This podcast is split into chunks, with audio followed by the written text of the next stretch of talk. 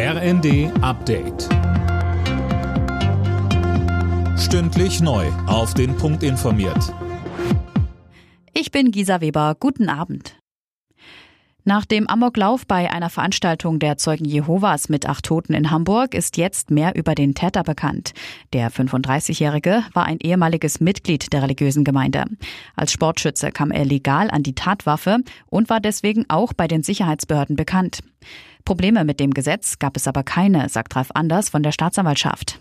Der Täter ist bei der Staatsanwaltschaft Hamburg nicht bekannt. Wir haben gegen ihn vorher keine Verfahren. Wir haben auch gegen ihn keine Strafanzeigen bei der Staatsanwaltschaft Hamburg vorliegen. Das Einzige, was uns vorliegt, sind Strafanzeigen, die wiederum von ihm an die Staatsanwaltschaft eingereicht wurde, wegen ähm, des angeblichen Verdachts des Betruges. Die Anteilnahme nach dem Amoklauf in Hamburg ist groß. Kanzler Scholz spricht von einer brutalen Gewalttat. Er twitterte, dass seine Gedanken bei den Opfern und Angehörigen seien.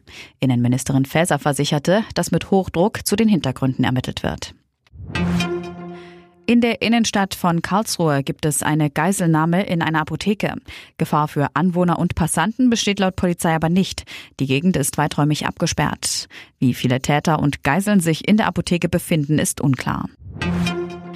Die für kommende Woche geplante Vorstellung des Bundeshaushalts 2024 ist verschoben worden. Grund ist der anhaltende Streit in der Ampelkoalition über Prioritäten für das Budget. Zuletzt forderte unter anderem Verteidigungsminister Pistorius 10 Milliarden zusätzlich für die Bundeswehr. Alle Nachrichten auf rnd.de